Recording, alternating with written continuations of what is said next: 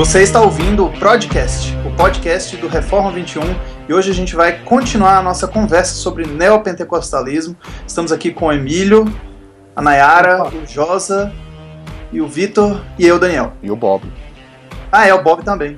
Eu esqueci, porque no esqueci começo o ele só Bob. tava- Dois em um, dois em um.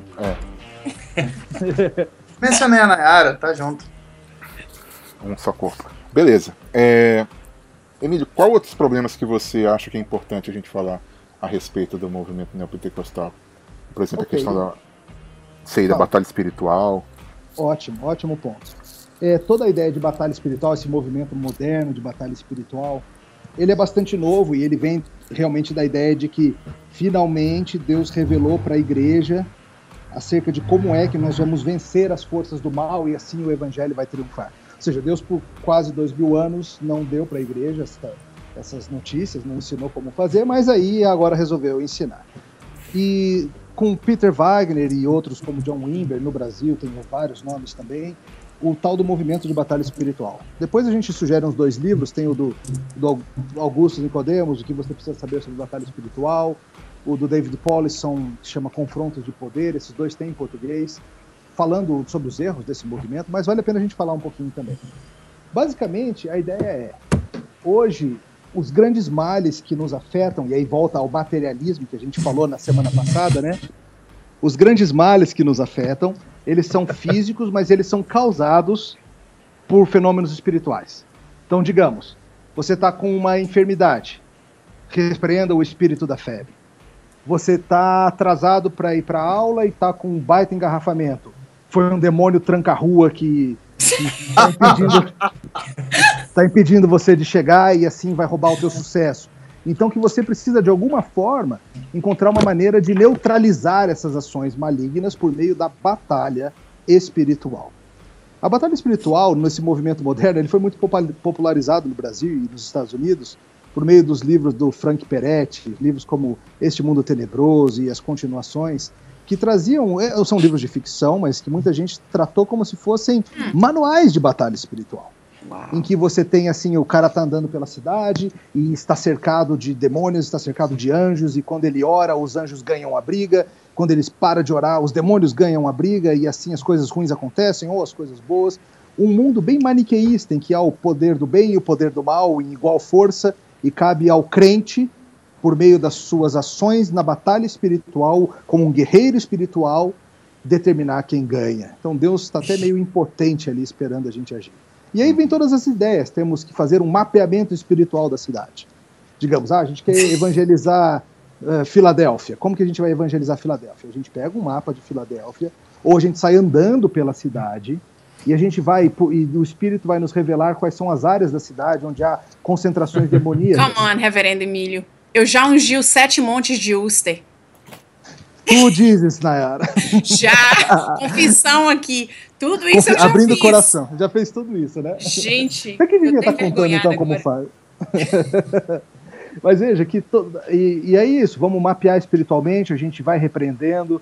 Tem a história famosa que um pastor amigo meu conta de, um- de uma pessoa que disse que ia ser missionária num outro país. Ele falou: Mas eu não preciso nem sair do quarto para evangelizar, eu só fico lá no hotel orando e repreendendo os demônios da cidade. Porque é só isso que precisa fazer, aí o evangelho avança. E, e, e, e aí o povo começa a entrar numas de vamos ler livros de ex-satanistas para a gente entender como são as Rebecca escrituras do Brown. mal. Rebecca Brown, tem um brasileiro também, não, não lembro o nome. Daniel Daniel Mastral. Mastral. É, eu sabia que vocês iam saber. Peguei Esse é o Filho do Michel Temer. Você sabe, né, que o O boato, filho do Michel Temer. o pessoal disse que o PT espalhou o boato de que o Michel Temer é satanista. Mas não é verdade, nessa tem que defender o PT. Quem espalhou o boato que o Michel Temer é satanista foram os evangélicos. Foram os Foi. evangélicos. O Daniel Mastral. Daniel Mastral.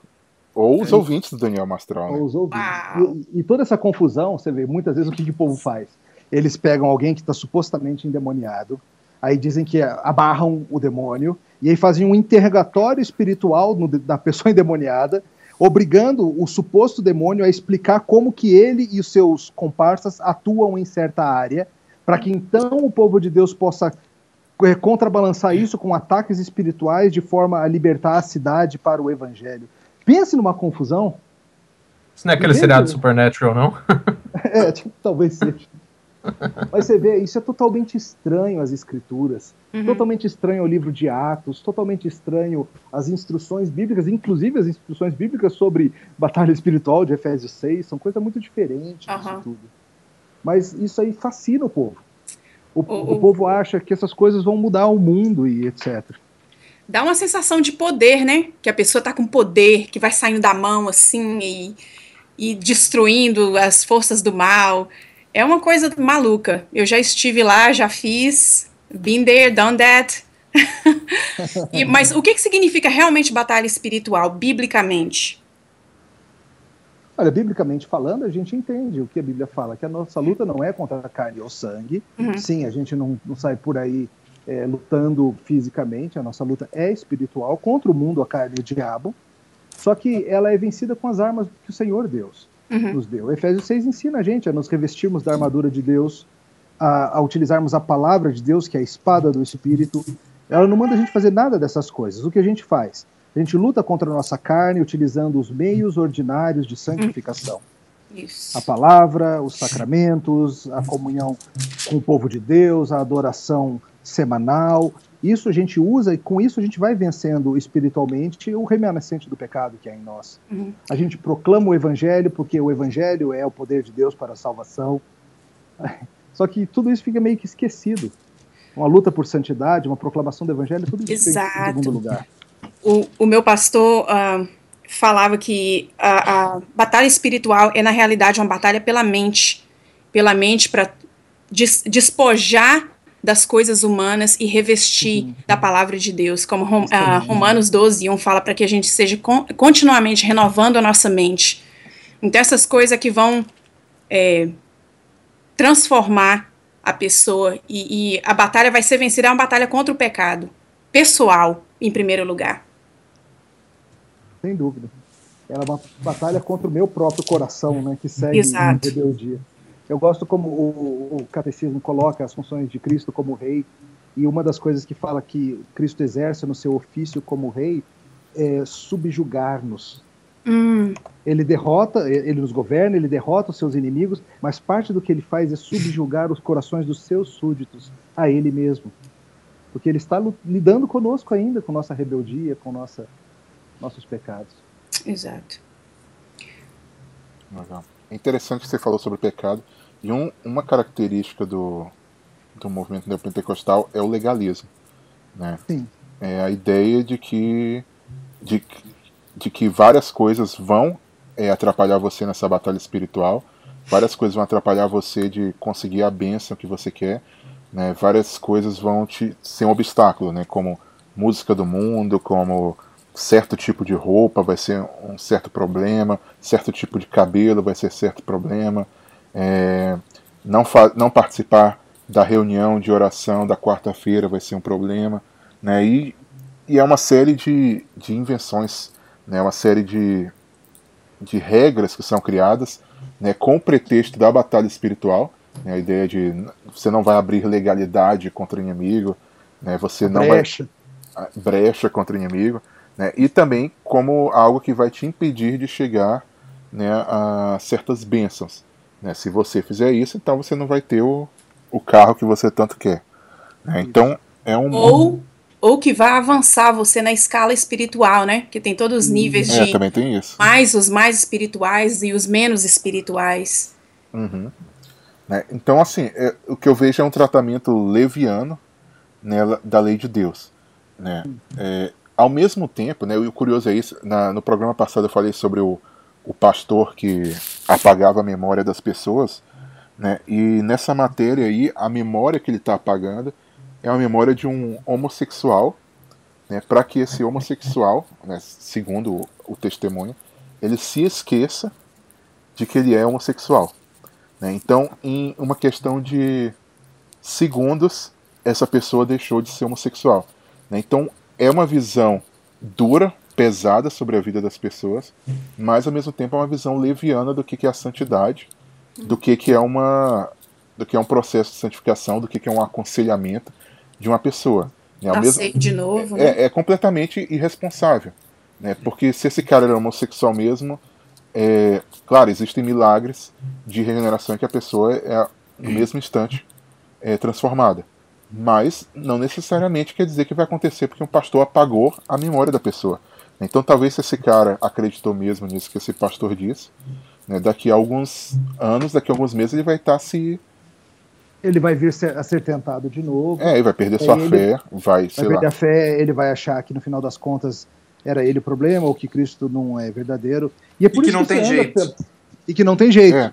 Isso. E é por É, isso que você anda pela cidade, você encontra um monte de ex-crente. Aham. O que o cara quer dizer? É isso, ele frequentou uma igreja neopentecostal, prometeram para ele prosperidade, prometeram para ele é, vencer os seus pecados de maneira fácil, que era só amarrar o demônio do alcoolismo, ou Hum. proibir o demônio da lascívia, ou não sei o quê, e tudo se faria bem, e um dia o cara vê que isso não funciona, que o, que o pastor tá milionário às custas dele, e, Exato. que, e aí o cara fala assim, ah, evangelho é furado, evangelho é mentira, tô fora desse negócio.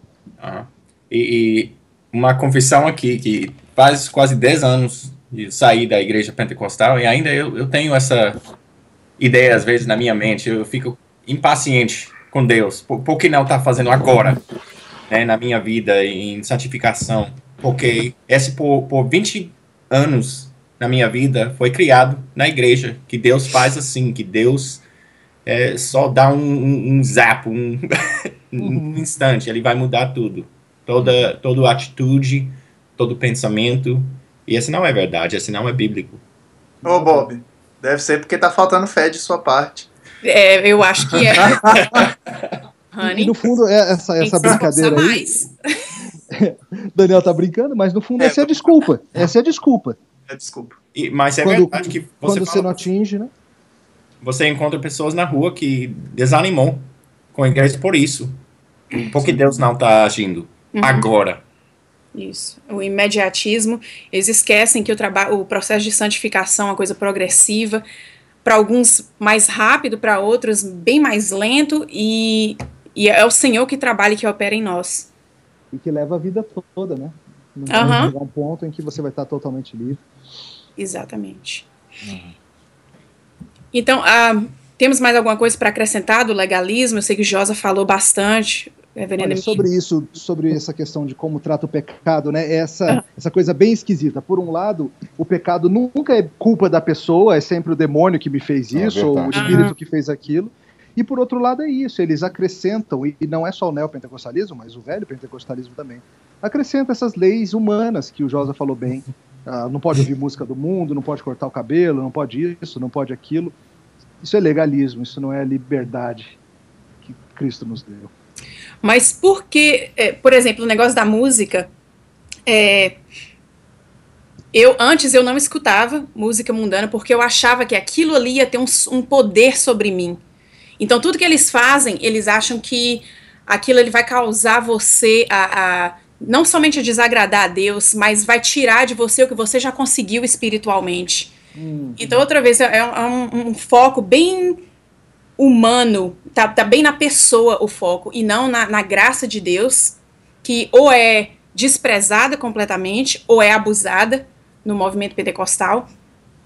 É, a graça abunda nas coisas mais ah, pecaminosas que tem. Aí, aí eles querem aplicar a graça para passar por cima daquilo ali. Mas na realidade é um é bem complicado.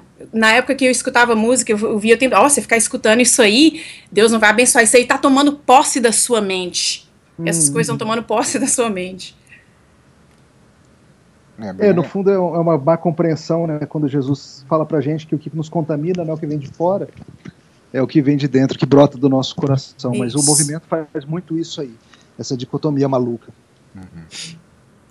É, voltando um pouco na questão que a gente falou na outro programa sobre coisas simbólicas, é interessante também como essa questão do símbolo acaba se revelando num, num mau uso do Antigo Testamento.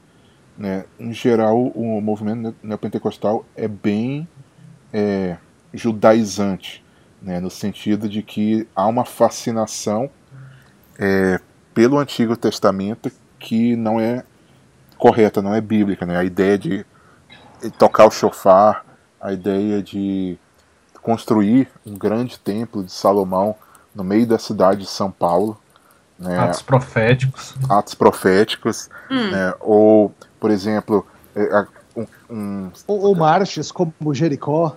Né? Vamos marchar em torno da cidade, que nem marcharam em torno de Jericó. ou marchar ao redor da sua bênção também, né? Tem, tem uns que falam muito isso.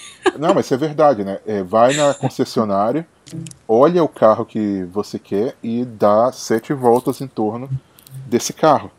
Em seis ouvi a meses, tá do- lá na sua porta tomando de você. Eu já ouvi a história do rapaz que tirou o sapato e pisou na- na- no carro, falando que tava colocando as plantas dos pés na promessa de Deus, uma coisa assim. É, Olha, eu, é. já, eu, eu tinha um amigo que ele já falou coisas como, quando eu vou numa reunião de negócios, isso era um empresário, ele falou, eu entro na reunião, aí tô lá negociando e eu tiro o meu sapato debaixo da mesa sem ninguém ver e planto o meu pé naquele escritório, de forma que onde a planta do meu pé toca eu terei vitória, sabe? Uau. Eu não tô falando de um doidinho qualquer, não, tô falando do- de um cara muito respeitável, muito respeitado por muita gente. Uhum. inteligente, bem sucedido nos seus negócios, mas que acha que ele foi bem sucedido porque naquela reunião ele tirou o sapato. Não tirou a meia, eu fiquei pensando nisso depois. Adianta tirar só o sapato? Ele tirou só o Ih, sapato. é a planta não estava tocando, estava de meia. É, eu queria falar também um pouquinho. A gente está falando tanto desse movimento, mas não é simplesmente no sentido de assim, ah, vamos, vamos parar aqui e falar mal de um monte de gente. É, a ideia é que isso tem consequências práticas na, na vida das pessoas. Né? E, e o que a gente está falando aqui justamente é, é. Claro, a gente deve defender a verdade não só porque tem consequências práticas, mas é óbvio que se a Bíblia não for seguida, né, se ela for distorcida, vai ter consequências terríveis na vida das pessoas. Né? E eu queria falar um pouquinho sobre isso, né? Como a gente já falou algumas coisas, né? Mas como esse movimento muitas vezes traz problemas na vida das pessoas, né? Eu tô lendo aqui um, um testemunho de um de um cara que não foi, é, estava com a febre mais de 40 graus, estava com envenenamento de mercúrio, desidratado, é, doente e não foi no hospital porque ele ouviu várias pregações do T.D. Jakes dizendo que o crente não vai para o hospital que o crente deve ser curado pela sua própria fé. Né? Há outras que, que vendem casas, que vendem carros pro, por causa de, é, do movimento neopentecostal, né? e muitas vezes a gente, talvez os, o- há muitos reformados na tentativa de quererem ser é, tolerantes, né? acabam ignorando que há consequências pastorais na vida das pessoas que seguem esse movimento. Né? Há pessoas que têm sua vida arrasada né? Há, há, há casamentos que são destruídos, né? e, há, e há pessoas que se desviam da fé por causa disso. Né? E, e algo que eu queria conversar um pouquinho agora entre a gente. Você enfrenta muito isso, Emílio? É, pastoralmente falando, e, e os detalhes serão modificados para proteger a identidade das pessoas. Mas a ideia é, é sim, faz estrago.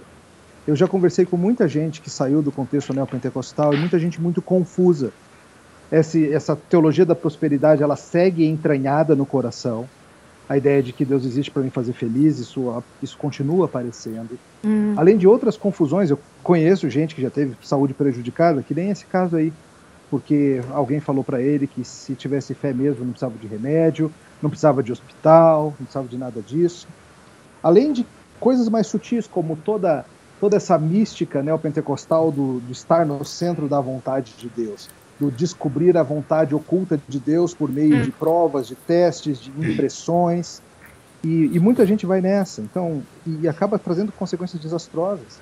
Desde pessoas que falam que, que acham que devem se separar porque casaram fora da vontade de Deus e, e, a, e errou na avaliação de qual seria a vontade de Deus, casou com fulana e agora se deu conta que devia ter casado com cicrana, então Deus quer que ele se separe dela. E você vê, essas coisas, ideias têm consequências, né? Como já foi dito, uhum. ideias têm consequências. As pessoas Exato. apanham depois no mundo real por causa disso tudo. É, eu, vejo que muita, é, muita desconfiança que muitos evangélicos têm hoje a respeito de liderança vem um pouco parte do movimento neopentecostal. Né? Você estava lá debaixo de alguém que era autoritário, e aí você encontrou uma igreja é, bíblica, mas o que eu percebo é que muita gente que veio do movimento neopentecostal tem um problema com a ideia de, é, de, de liderança na igreja, né, com a ideia de que há um governo na igreja, de que há um processo de disciplina, né, e aí acaba indo até para o outro extremo, né? Ainda para o extremo quase do, do desigrejado. Né? Então é um movimento que, mesmo quando a pessoa deixa de ir, há consequências é, para aqueles outros que vão ter que cuidar dessas pessoas que foram decepcionadas, que foram usadas né, por pastores neopentecostais. O que eu noto também é todas essas ideias elas são vendidas em, em uma, duas horas de muita manipulação emocional. Por exemplo, começa com música. A, a igreja que eu fazia parte tinha uma hora, uma hora e meia de música que ficava repetindo e repetindo e repetindo e repetindo. Tipo um mantra. Isso, como um mantra. E na hora que o pastor pegava a palavra, era mais uma hora de vitória, vitória, que você merece isso, que Deus tem que fazer aquilo, extremamente centrado na pessoa do homem, no homem, e não em Deus que, como eu falei antes, o, o, a ideia de pecado completamente desaparecia e com ela todas as doutrinas bíblicas que seguem para resgatar o homem do pecado. Então essa manipulação toda durava um um tempo enorme. Eu fico imaginando, e para mim tem levado já 10 anos que eu saí desse movimento, e eu fico examinando o tempo todo para ver se ainda tem um resquício dessas coisas. Porque muitas vezes nós somos tentados a pensar, porque foi não foi muito tempo que eu permaneci, foram alguns anos, dois, três anos, mas essas ideias ficam cravadas na mente da pessoa. Então, como que, como, através de que, como que nós vamos ajudar as pessoas, o reverendo Emílio, a restaurar ou, ou a, a, criar uma mentalidade bíblica a respeito dessas coisas, de desfazer esse dano que foi feito. Isso é muito importante mesmo, porque é, apesar de todas essas distorções, é inegável que há crentes verdadeiros, muitos crentes verdadeiros, nessas igrejas, só uhum. que estão confusos, estão mal orientados, muitas vezes estão sendo explorados pelos Exato. seus líderes. E muitos, eventualmente, pela graça de Deus, se dão conta disso e vão procurar outra igreja onde a Bíblia seja de fato pregada, onde o Evangelho seja proclamado, onde a vida cristã, em todos os seus aspectos, seja incentivada. E envolve muita coisa. Envolve, primeiro, entender que quem chega de um contexto como esse provavelmente tem alguns resquícios que vai levar um tempo para tratar.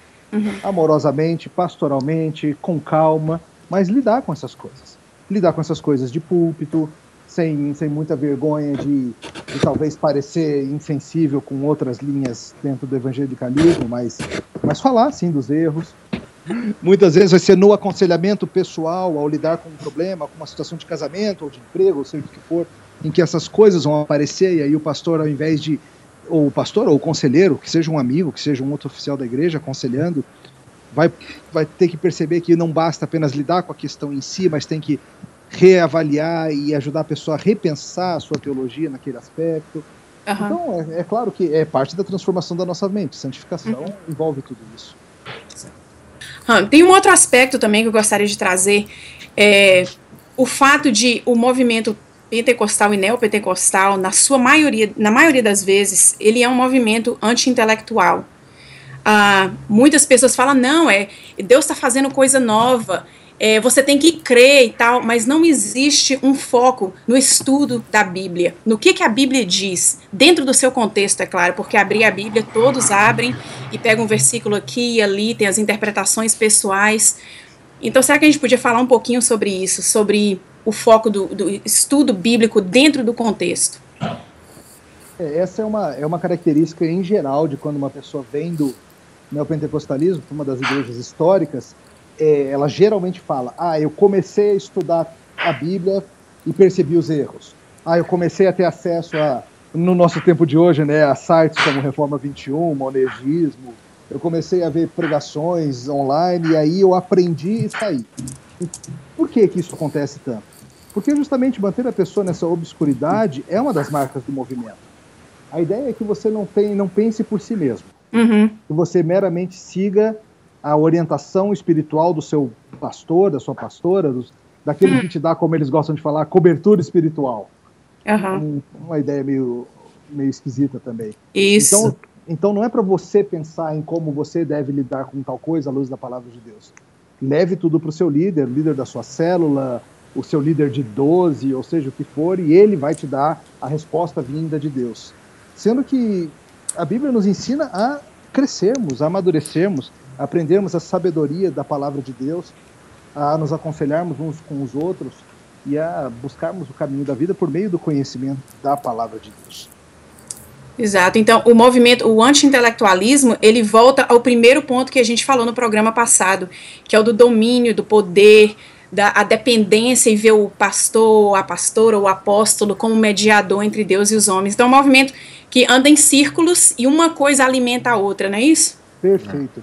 É, eu... você mantém a pessoa presa a você. Uhum. Se você faz com que sua ovelha cresça e seja capaz de pensar por si própria, ela não depende mais de você. Você perde esse poder sobre o povo.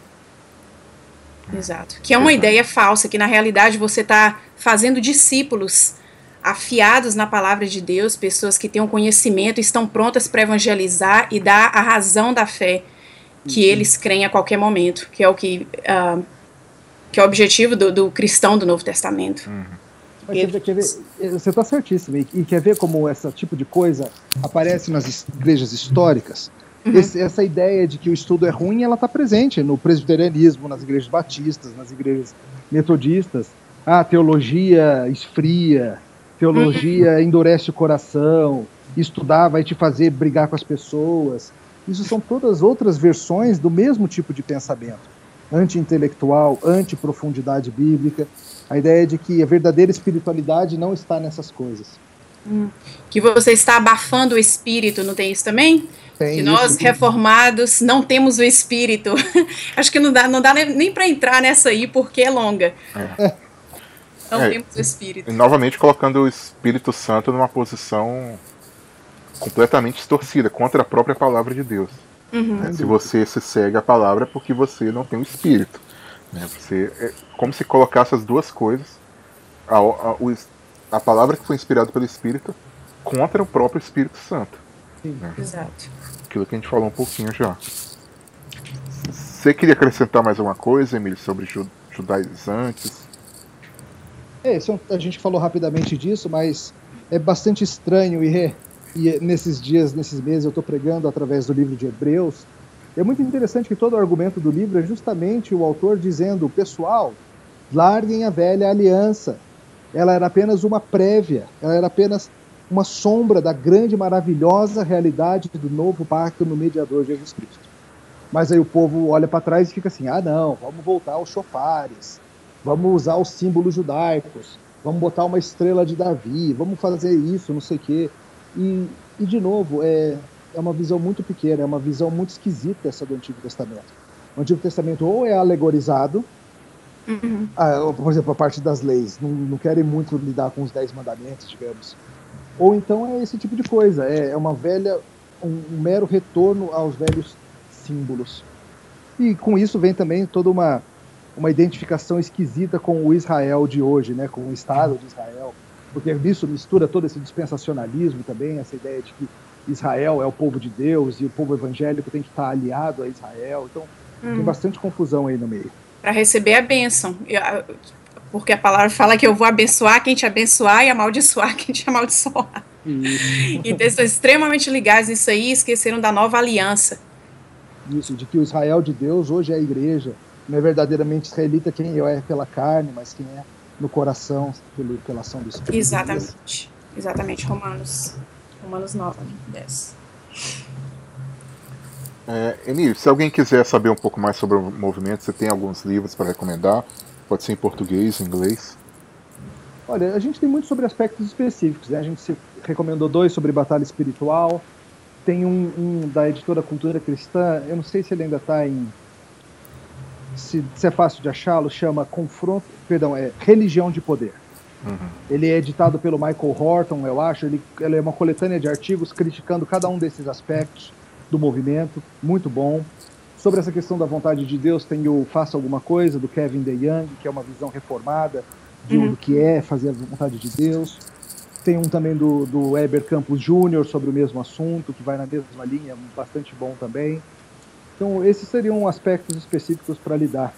Tem o livro do John MacArthur, né, com toda a controvérsia ao redor do livro, O Fogo Estranho, em que ele denuncia também várias das práticas neopentecostais, ele mostra o erro dessas coisas. Uhum. Esse livro esse livro Fogo Estranho e, e o, o, outro livro do John MacArthur, que eu não lembro o nome. Yeah, ele, tem, também. ele tem dois livros bons que tratam sobre Eu acho que é o Caos Carismático. É, o Caos Carismático. Foi, ah. Esse livro, o Caos Carismático, ele foi muito bom no processo de eu deixar de ser um carismático é, não muito convicto e me tornar um sensacionista convicto. Uhum. É, apesar dele apontar muito os, os exemplos extremos, que é o que o pessoal que normalmente é carismático reclama, ele, ah, ele só está apontando os exemplos extremos aí, isso não é verdade, ele aponta todo tipo de exemplo, e inclusive gente que é, é basilar para o movimento, mas ele também tem algumas argumentações teológicas interessantes, mostrando como que certos sinais eles vão se tornando menos frequentes. Por exemplo, na vida de Paulo, ele, ele ora pedindo para ser curado e não é curado. Dá, manda o Timóteo tomar vinho também, ao invés de simplesmente curar o Timóteo, dizer, ah, fica bom aí. E, enfim, é, foi um livro que me ajudou bastante. Que bom. Sim, e boa recomendação.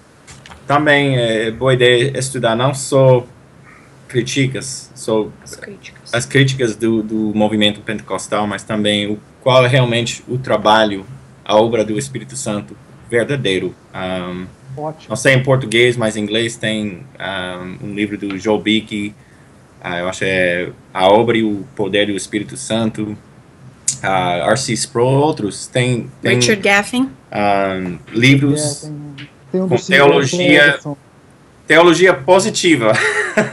do, do Espírito Santo, não só as críticas da, do movimento, do, do dos, uh, das loucuras do, do, movimento pentecostal. Perfeito. É. Mais alguma coisa, gente? Só rapidinho aqui, Josa. Uh, a gente falou muita coisa, tem, mas eu acho que tudo isso parte de um conceito, pelo menos para mim, foi crucial o entendimento do que foi, do que é justificação de qual que foi a obra real de Deus na cruz, o que foi que Jesus Cristo cumpriu quando ele morreu na cruz.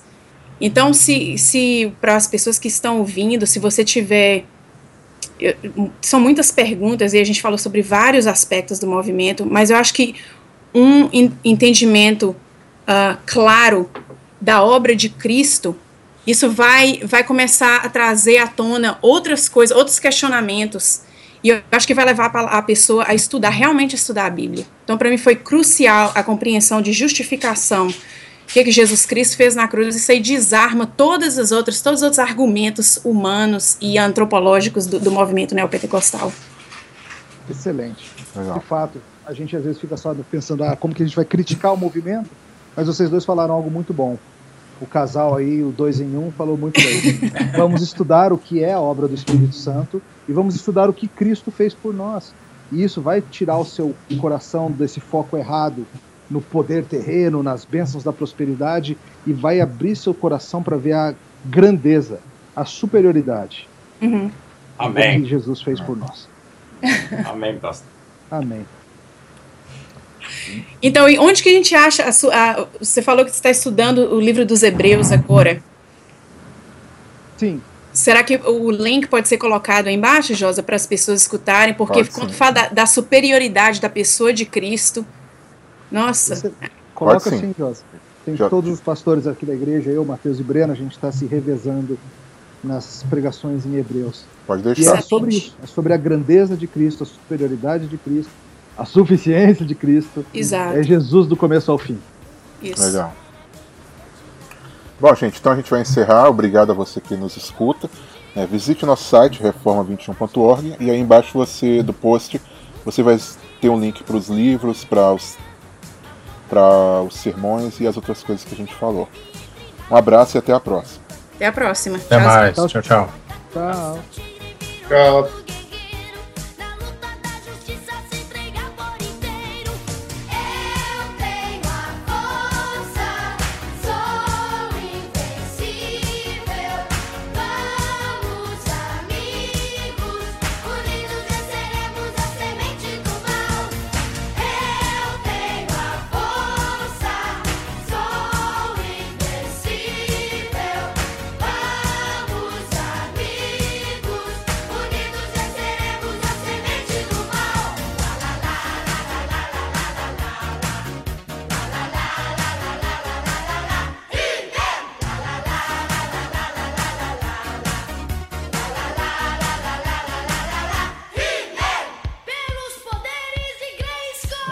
Bastante. Bem legal. Quanto tempo deu esse segundo programa? 30? Deu O microfone 30 do Emílio melhorou quando terminou. Pouco. Tem alguém aí que tava numa serraria, cara. Gente, quem tava serrando aí? Não foi Era a o Bimbato, com certeza. Bimbato. Eu. O outro parece que tava. Ou então era um avião, assim, tá sempre uma coisa atrás. Ou então tava raspando raspadinha de loteria, alguma coisa assim. Alguém ganhou na loteria aí durante a apresentação? Cara, quando, quando esses barulhos começaram, por medo, eu desliguei o meu microfone. E eles continuaram, então não era eu. Cara, teve uma vez que aconteceu na igreja que a mulher tava querendo cantar, né? E aí o microfone falhou. E aí ela começou a repreender o microfone e tal, não sei o quê. Ah, não, velho. É, aí no final o cara do som falou que era porque um dos cabos estava desligado e eles só perceberam depois do culto. E? E a mulher tava lá repreendendo o cabo que tava solto. Que tristeza. Oh, meu Deus.